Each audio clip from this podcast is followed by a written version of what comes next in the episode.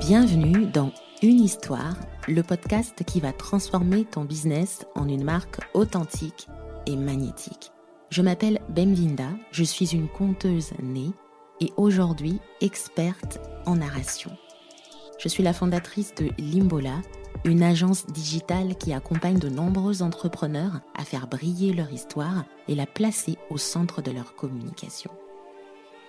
J'ai créé l'école du storytelling pour tous les entrepreneurs qui souhaitent raconter des histoires impactantes sans être des professionnels des mots, juste en étant eux-mêmes.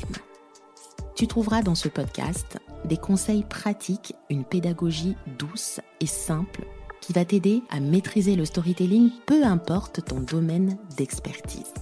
Et si tu aimes les histoires exclusive, je te souhaite la bienvenue dans le podcast des confidences. Ce sont des entrepreneurs qui viennent de tous les horizons, de différentes cultures, qui nous livrent des pépites jamais abordées ailleurs, et tout ça pour toi.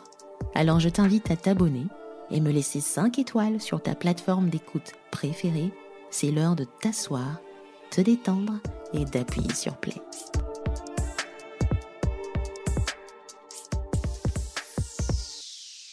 J'aime beaucoup la personnalité de Céline. Quand je vais sur son compte Instagram, je peux très rapidement voir ses valeurs, sa douceur et tout ce qui fait que la vie soit une prose. Voilà, ceux qui ont fait littérature savent la différence entre prose et poésie. Hein, c'est comme ça. Céline est entrepreneuse dans la communication digitale et accompagne les marques, les entreprises à mettre en place une stratégie média efficace, principalement dans la région bordelaise. Elle est aussi très engagée sur des problématiques de climat, le féminisme et une vie plus saine pour les générations futures. On va dire qu'elle a beaucoup de casquettes. Un jour, je l'ai entendu parler d'hypersensibilité, cette chose très mal décrite et surtout vue comme un défaut, une appellation plus cool des gens dépressifs. En l'espace d'un moment, je me suis reconnue. Et peut-être qu'il y a de nombreux entrepreneurs comme Céline qui ont appris à vivre avec sans vraiment avoir le choix. Après avoir essuyé plusieurs jugements, voyez, les avis des autres qui sont un peu non sollicités. Dans cet épisode, Céline raconte le jour où elle découvre son hypersensibilité et elle nous donne des conseils pour en faire une force. Céline Afonso-Tirel, dans une histoire. Je me souviens parfaitement de ce moment. C'était il y a environ trois ans, donc on était en plein mois d'hiver, je venais d'accoucher. J'étais sous la douche toute seule avec mon corps de jeune maman pour la seconde fois. Euh, donc ce qui voulait dire euh, des douleurs, un corps un peu plus flasque, un peu plus large que celui euh, dont j'avais l'habitude, des vergetures aussi qui n'étaient pas là quelques mois plus tôt, un vrai sentiment de solitude qui, m'envahissait puisque mon bébé n'était plus là alors que mon ventre était encore distendu et qu'on aurait pu croire qu'il y avait encore quelqu'un dedans. J'étais aussi en pleine chute hormonale forcément, c'était la période.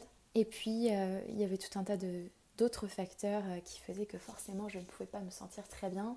Mon père euh, et ma mère venaient de m'annoncer qu'ils se séparaient, donc mon père était dans un état euh, terrible. Et puis on, voilà, on devait s'occuper de lui, donc il était souvent à la maison et je recevais toute, toute son énergie négative, entre guillemets. J'étais aussi extrêmement fatiguée. Je ressentais une fatigue intense parce que ce second bébé était un, bébé extraordinaire, éveillé, actif. Mais justement, il dormait pas beaucoup. Euh, disons qu'il dormait vraiment par euh, tout petit créneau. Je pensais que ça allait euh, aller en s'améliorant, que les, petites plages de sommeil allaient augmenter au fur et à mesure, mais en fait non.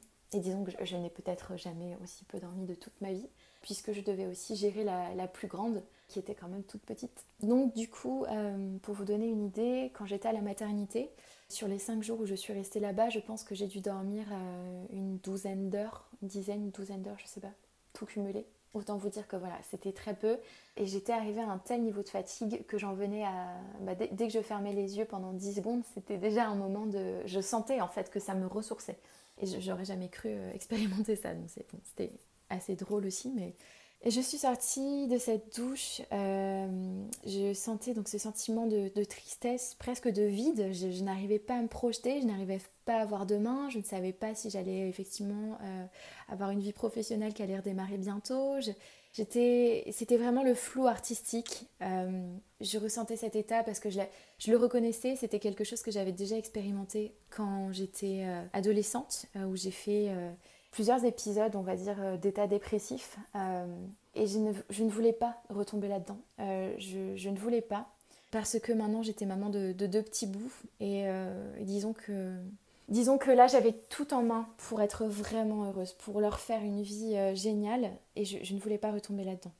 Je suis sortie, je me suis habillée, je suis retournée, il me semble, devant la, télé où mon, mari avait mis une série ou un film. Au début, je, voulais lire euh, un petit bouquin pour me changer les idées en attendant de devoir euh, retourner allaiter mon, mon fils qui n'allait pas tarder à m'appeler. Puis non, j'ai attrapé l'ordinateur et, euh, et, je me suis dit, bon, là, il y y a, deux options. je ne peux pas rester comme ça parce que là, cet état, c'est quelque chose de... Je, je, me sentais aspirée par le sol, en fait. Hein. très clairement, je sentais une ombre de tristesse, une vague de tristesse immense qui, qui faisait que je ne pouvais pas. Euh, bientôt, je n'allais plus pouvoir euh, marcher ou me lever. Enfin, c'était quand même assez fort comme, euh, comme sensation. Et je me suis dit, c'est pas possible. Donc, je, j'ai ouvert mon ordinateur et j'ai essayé de, chercher des solutions. Et je, je, voulais pas, je voulais pas retourner voir euh, un psychologue comme ça avait été le cas euh, il y a quelques années où j'avais tenté euh, des, des, thérapies pour voilà pour discuter, pour échanger, pour mettre des mots, etc. Et bon après j'avais jamais trop persévéré donc ça avait jamais été très concluant c'était des gens qui, m'écoutaient plus qu'autre chose et qui euh, n'étaient pas très actifs dans, l'échange euh, et, qui ne posaient aucun mot en fait sur, euh, sur ce que je pouvais bien expérimenter. Après j'étais très très jeune, hein, les fois où j'avais j'avais échangé avec donc des, professionnels, donc que ce soit psychologue, psychiatre ou autre. Mais en fait, euh, en fait, voilà, ça ne m'a servi strictement à rien. Je ne dis pas que ça ne sert à rien, je dis que pour moi, ça n'a pas été concluant. Et j'avais vraiment pas envie, parce qu'à chaque fois, c'était quelque chose qui euh, remuait beaucoup d'émotions en moi, donc j'avais vraiment pas envie d'expérimenter ça de nouveau. Et l'autre option, affreuse, c'était euh, des médicaments. Moi, je me souviendrai toujours d'avoir un soir ma mère qui me donne un un Lexomil parce qu'elle avait vu euh, que je, stressais un peu pour un, devoir, un contrôle. Et en fait, euh, disons que c'est quelque chose d'affreux. Elle s'est pas rendue compte hein, sur le moment. C'était juste une maman qui voulait euh, soulager les maux de son enfant. Mais j'avais 14-15 ans, je crois j'avais 15 ans. Et en fait, ça a été terrible parce que ça a vraiment déclenché une espèce d'addiction en moi parce que c'est ce que j'ai découvert en ouvrant cet ordinateur. J'ai mis un mot en fait sur ce qui m'arrivait je suis tombée sur un article euh, d'une freelance que je suivais depuis quelques temps. C'était un article sur euh, la pensée en arborescence. Et en fait, c'était lié à ce qu'on appelle l'hypersensibilité.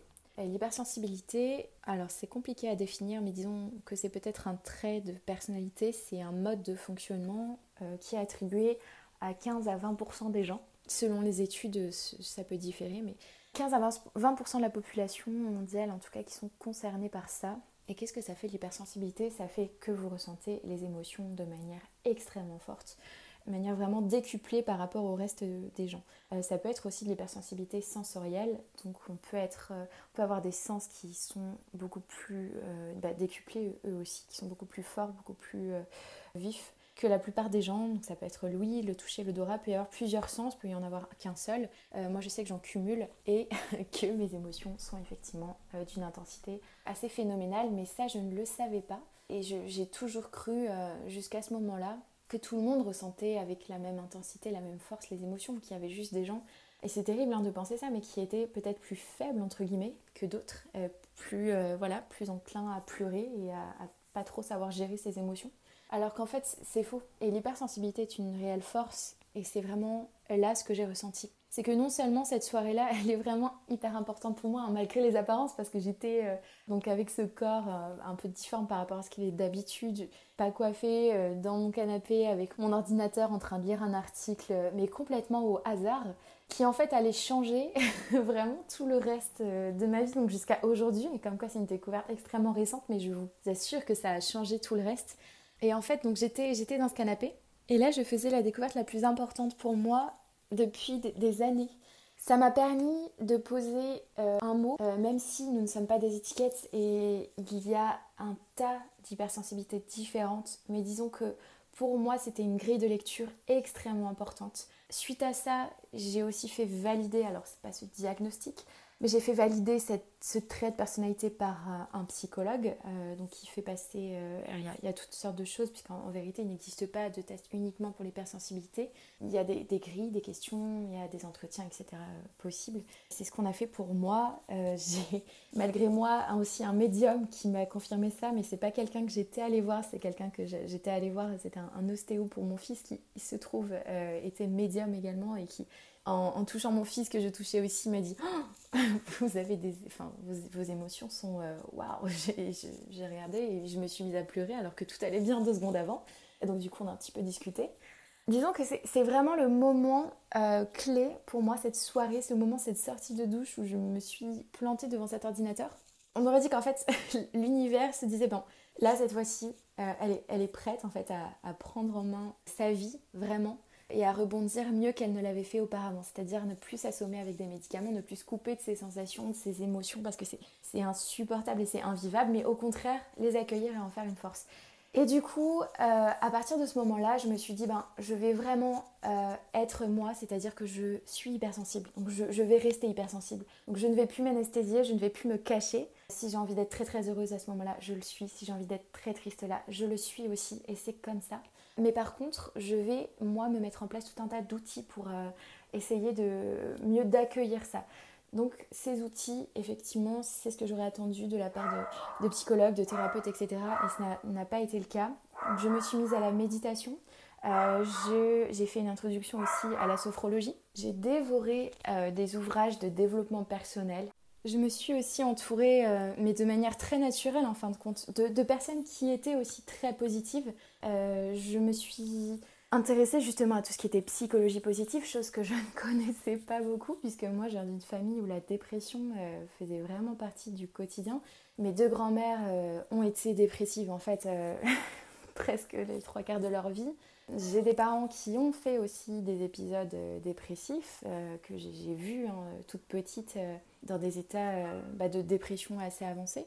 Donc disons que c'était vraiment encore moins naturel chez moi que chez d'autres personnes peut-être de se tourner vers des choses positives. Pourtant, quand on est hypersensible, justement, on a besoin en fait de se nourrir de choses, j'allais dire légères. C'est pas forcément des choses légères au sens intellectuel léger, mais au sens léger émotionnellement on a vraiment besoin de ça en fait. Et, donc, pour mes enfants, euh, j'ai voulu créer ce cocon-là, cet environnement-là, protégé en fait, sain et heureux. J'ai tout fait euh, pour ça.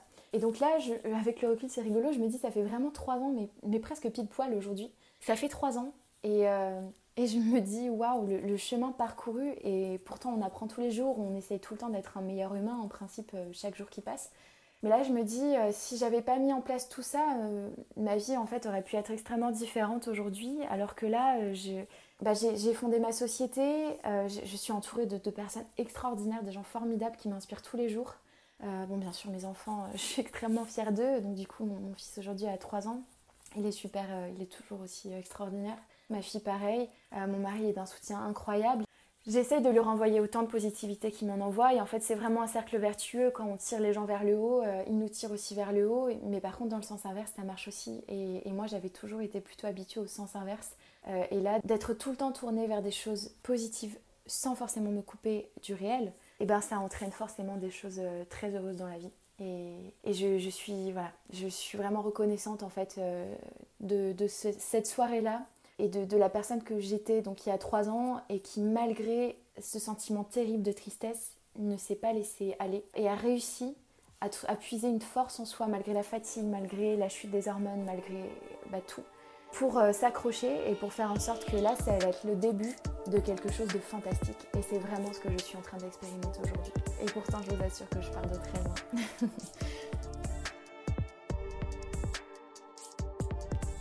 L'hypersensibilité est une force et plus tôt on s'en rend compte, mieux on vit une vie pleine de sens et épanouie. Si vous voulez vous aussi par votre expérience envoyer des cœurs à Céline et par la même occasion découvrir son profil, rendez-vous sur son compte Instagram Céline en un mot. Je vais reprendre également euh, ses coordonnées en descriptif de cet épisode, tout ce qu'il vous faut pour la découvrir encore plus. Et un petit coucou à Sarah qui est au montage de cet épisode et qui m'aide en tout cas à rendre les histoires ici plus impactantes encore et encore. Je vous souhaite une bonne journée et à bientôt.